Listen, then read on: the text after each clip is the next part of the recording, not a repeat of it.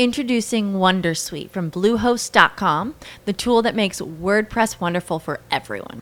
Website creation is hard, but now with Bluehost, you can answer a few simple questions about your business and goals, and the Wondersuite tools will automatically lay out your WordPress website or store in minutes. Seriously. From there, you can customize your design, pick your brand colors, and add blocks. No custom theme or coding required. You'll get content suggestions that you can keep or revise, and with Yoast SEO built in, we automatically help you get found in search engines. From step by step guidance to suggested plugins to an AI powered help bot. Our built in tools make WordPress wonderful for everyone. Maybe that's why Bluehost has been recommended by WordPress.org since 2005. Whether you're a beginner or a pro, you can join over 2 million Bluehost users. Go to bluehost.com slash Wondersuite. That's bluehost.com slash Wondersuite. Hoy te voy a hablar de un concepto financiero llamado el apalancamiento financiero. Qué significa, qué es, qué ventajas tiene, qué riesgos tiene invertir apalancado y en qué casos es recomendable y en qué casos no. Hola, soy Jesús Sánchez y esto es el capítulo 348 de Quiero ser rico, el podcast de los pequeños ahorradores que soñamos con la libertad financiera. Todos los viernes, aparte de este podcast, también mando un correo electrónico a mi lista de suscriptores si te quieres apuntar, si quieres conocer más de finanzas personales, no lo olvides, apúntate. quiero ser rico.com barra lista. Así de fácil. El apalancamiento financiero. ¿Qué es esto del apalancamiento financiero? Pues, ¿o qué ventajas tiene? El apalancamiento financiero nos permite invertir utilizando la deuda para obtener mayores rentabilidades. Y esto es válido tanto para empresas como particulares. Ambos pueden recurrir a esta estrategia, vamos a llamarle estrategia. El apalancamiento financiero es una estrategia utilizada tanto por empresas como particulares para maximizar sus inversiones. Y simplemente consiste en utilizar el endeudamiento, en endeudarse, en pedir prestado. Y esto te permite ampliar el capital para invertir, el capital que tienes disponible y también aumentar o maximizar o potenciar las rentabilidades que puedes obtener. En otras palabras, el apalancamiento financiero se refiere a utilizar deuda o utilizar otros, llamémosle derivados financieros, otros productos que están muy relacionados con la deuda para financiar inversiones. Es decir, que en vez de utilizar solo el capital propio, el dinero que tenemos, recurrimos a préstamos, a créditos para ampliar esta capacidad de inversión. Y esto al final nos puede proporcionar mayores ganancias, ya que los beneficios que obtenemos se calculan en base a la inversión total, al dinero que ponemos nosotros. Vamos, que resumiéndolo en otras palabras, viene siendo pedir prestado porque no te alcanza para realizar una inversión. El apalancamiento es muy importante porque, entre otras cosas, nos permite aprovechar oportunidades que hay en el mercado. Lo dicho antes, que no me alcanza para hacer pues, eso, para comprar eso.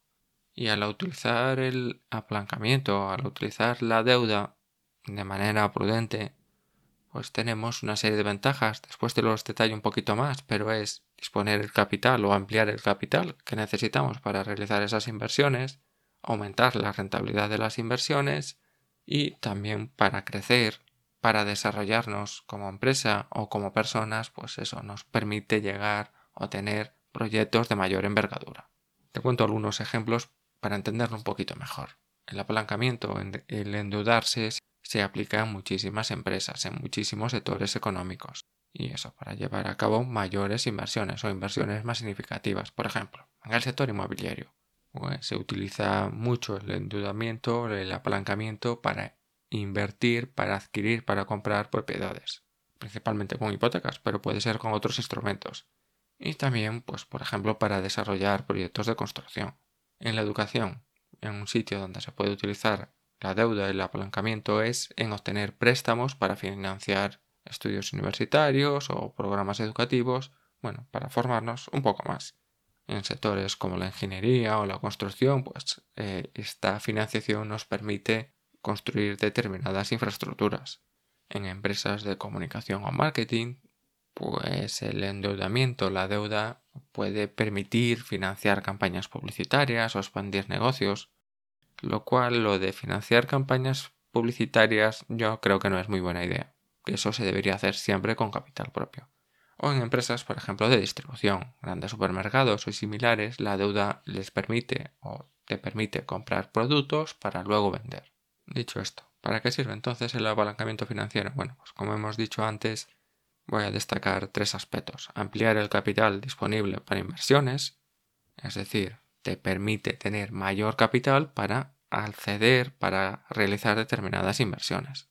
Con la deuda podemos complementar el capital propio si no tenemos los recursos necesarios y bueno, aprovechar determinadas oportunidades. Y esto que te voy a decir es muy importante. En esta situación es bueno pedir prestado cuando los fondos que tenemos son poco limitados y sobre todo tenemos o estamos delante de una buena, muy buena oportunidad de inversión que no podemos dejar escapar. También, bueno, pues a pedir prestado, tener deudas nos permite aumentar la rentabilidad de las inversiones. Por eso mismo se llama apalancamiento, por el efecto palanca. Te pongo un pequeño ejemplo con números. Imagínate que vamos a comprar una propiedad de 100.000 euros y que luego la podemos vender o la vamos a vender en 120.000. Imagina que esto es así, ¿vale? Que, los números ya son finales y todo esto. Si solo ponemos o si tenemos que poner los 100.000 para vender en 120, vamos a conseguir un beneficio de un 20%. Sin embargo, si por ejemplo ponemos solo 50.000, la mitad, y pedimos prestado en los otros 50.000, y luego vendemos por 120.000, estamos obteniendo un beneficio del 240%. Que sí, que este beneficio es bruto y luego le hay que sacar los costes de la deuda y todo esto. Pero pasamos de una rentabilidad del 20% de nuestro dinero a una rentabilidad del 240%. Pero solo tiene sentido pedir prestado si los costes de la deuda son inferiores a los beneficios que vamos a obtener, por supuesto. Y en este caso es muy importante pues, hacer bien los cálculos, hacer bien los números, evaluar pues, cuidadosamente este tipo de inversiones, las tasas de interés, pues eh, los resultados, si no son los esperados, esta deuda se puede volver muy en nuestra contra. Y lo tercero, la tercera ventaja de pedir prestado, de estar endeudado, de apalancarse, es impulsar el crecimiento y desarrollar o desarrollar nuevas empresas o el desarrollo de una empresa pues bueno, poco más que explicar. Con apalancamiento, pues una empresa puede financiar proyectos de expansión, de adquisición estratégica, es decir, comprar otras empresas, investigar y desarrollar nuevos productos o nuevos mercados, entre otras muchísimas cosas. Y esto es importante porque en muchas ocasiones, sin recurrir a este apalancamiento, algunas empresas no pueden competir, no pueden hacer frente a la competencia. Pues, para mejorar su posición, para aprovechar ciertas oportunidades de crecimiento. Y esto también, vamos, a nivel de empresa, pero también sucede a nivel particular, a nivel de persona. Por ejemplo, pagar unos estudios con deuda, realizar unas reformas en casa, que no sé, que, que a la larga nos pueden beneficiar, como puede ser cambiar la caldera, poner unas ventanas más eficientes, instalar paneles solares, o incluso pues, comprar un vehículo para no depender del transporte público y poder aprovechar oportunidades laborales que sin vehículo pues no sería imposible. En estos casos estamos hablando de pedir prestado, de endeudarse para impulsar, para crecer, para desarrollarnos como personas o para, bueno, tener mayores beneficios. Aunque apalancarse también tiene una serie de riesgos y, aparte de los riesgos, también unos ciertos costes asociados. Así que uno de los aspectos más importantes es tener en cuenta los intereses, el dinero que vamos a pagar por pedir prestado. Y estos intereses pueden ser variables, pueden variar según las condiciones o los productos financieros, y es muy importante evaluar detenidamente estas tasas de interés y calcular también sobre todo el impacto que va a tener estos, esta deuda, estos intereses en nuestras cuentas, o en las ganancias o en los beneficios que vayamos a tener si los costes al final son elevados, puede reducir significativamente la rentabilidad de nuestras inversiones y en algunos casos llevarnos a pérdidas económicas. Y si las tasas de interés son variables, por ejemplo una hipoteca tipo variable, nos podemos encontrar con subidas muy superiores a lo que habíamos previsto y estar en un buen problema. Este es uno de los riesgos.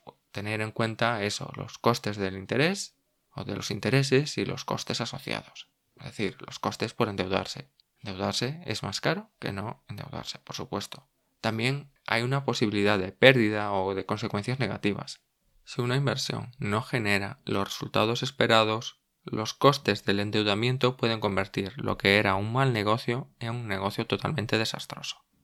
Vamos, que un mal negocio se puede perder dinero y quedar con menos dinero que el que empezaste. Bueno, así son un poco las reglas de la inversión y de, de este juego, ¿no?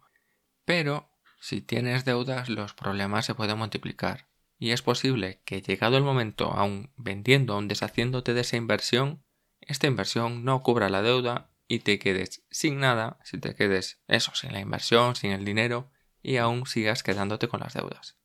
Es importante tener unas consideraciones importantes sobre apalancarse, realizar un análisis correcto y evaluar un poco la situación. En primer lugar, deberemos medir o debemos medir nuestra capacidad o la capacidad de una empresa de endeudarse, la capacidad de endeudamiento. Que esto es evaluar, es tener en cuenta pues, la posibilidad de asumir esas deudas y los costes que tienen asociados. Y esto que no comprometa un poco la estabilidad financiera. En cada sector, en cada sector económico, pues tienen sus propios ratios, depende eso de cada empresa. Y eso, en cada empresa pues hay esos ratios que puede considerar un nivel de endeudamiento razonable o no, pero eso no depende, no hay un indicador mágico, sino que depende un poco del tipo de empresa, del sector.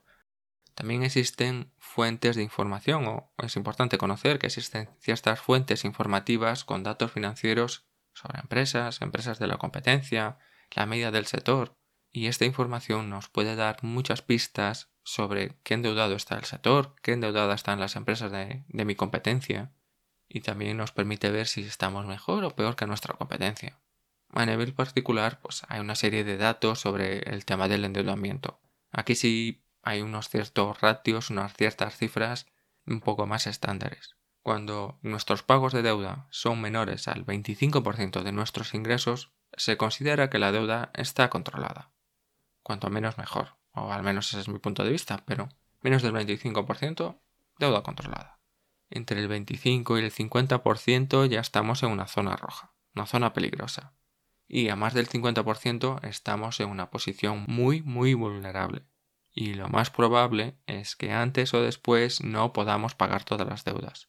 Incluso es más, si el nivel de deuda es alto, y ya estamos hablando de, de lo que he dicho antes, más de un 25%, más de un 30%, ahí, en torno a esas cifras, 25-30%, si tenemos un nivel de deuda más alto de eso, por ejemplo, nos hemos comprado más casa de la que deberíamos permitirnos, tienes una muy buena casa seguramente, pero ese nivel de deuda no te permite disfrutar un poco de cosas más sencillas, como unas pequeñas vacaciones, salir a tomar algo con tu familia o con tus amigos, o simplemente hacer frente a esos pequeños imprevistos que todos tenemos en la vida. Una pequeña reparación, una avería, bueno, pues estas cosas.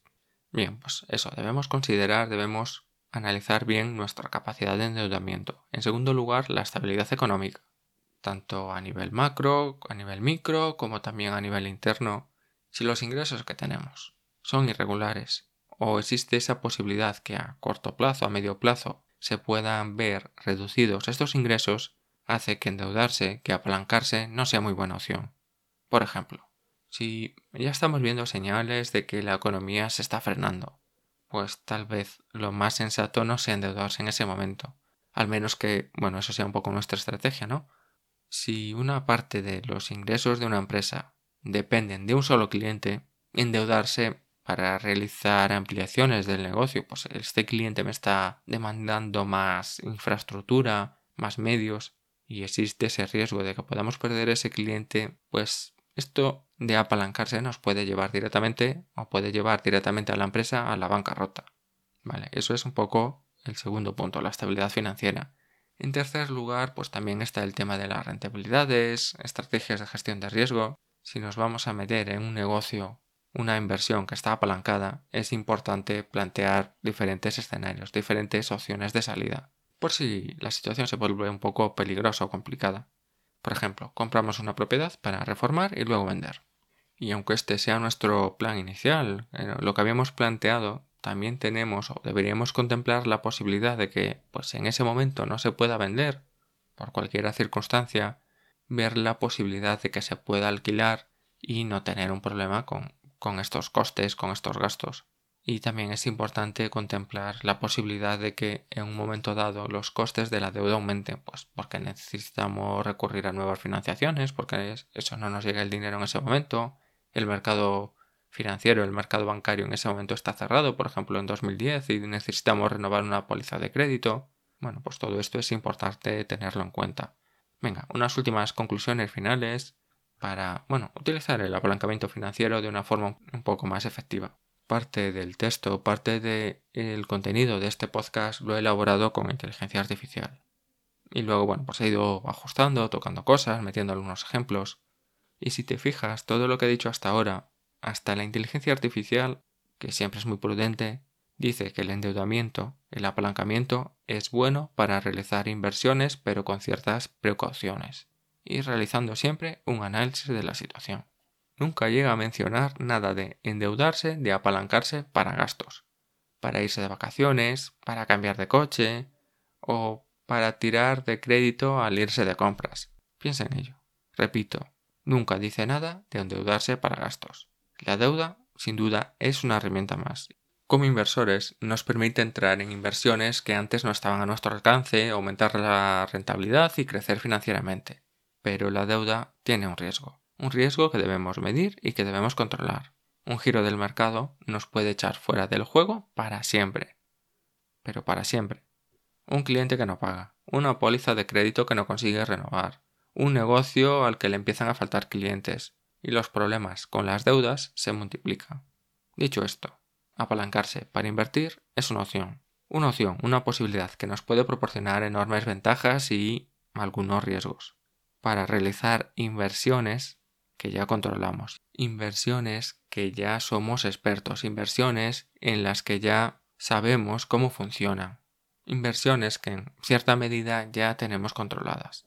Apalancarse para tener un mayor nivel de vida, para aparentar que somos más de lo que somos, o porque simplemente decimos que nosotros nos lo merecemos, nunca es buena idea. Nunca es buena idea. Te lo repito, nunca es buena idea para realizar inversiones en las que todavía no sabemos o no somos expertos, por ejemplo, invertir apalancado en bolsa, tampoco, nunca es buena idea. Te lo repito otra vez más, nunca es buena idea. Y dicho esto, ponemos ya al cierre de este podcast. Recuerda que para conocer más, para saber más de finanzas personales, apúntate a la newsletter de Quiero ser rico todos los viernes en tu bandeja de entrada. Para apuntarte, quiero ser rico.com barra lista. Y dicho esto, te deseo un maravilloso fin de semana y nos escuchamos el viernes que viene. Hasta luego. Hey guys, it is Ryan. I'm not sure if you know this about me, but I'm a bit of a fun fanatic when I can. I like to work, but I like fun too. It's a thing. And now the truth is out there. I can tell you about my favorite place to have fun. Chumba Casino. They have hundreds of social casino style games to choose from with new games released each week. You can play for free anytime, anywhere and each day brings a new chance to collect daily bonuses. So join me in the fun. Sign up now at ChumbaCasino.com. No purchase necessary. VGW. Void were prohibited by law. See terms and conditions. 18 plus.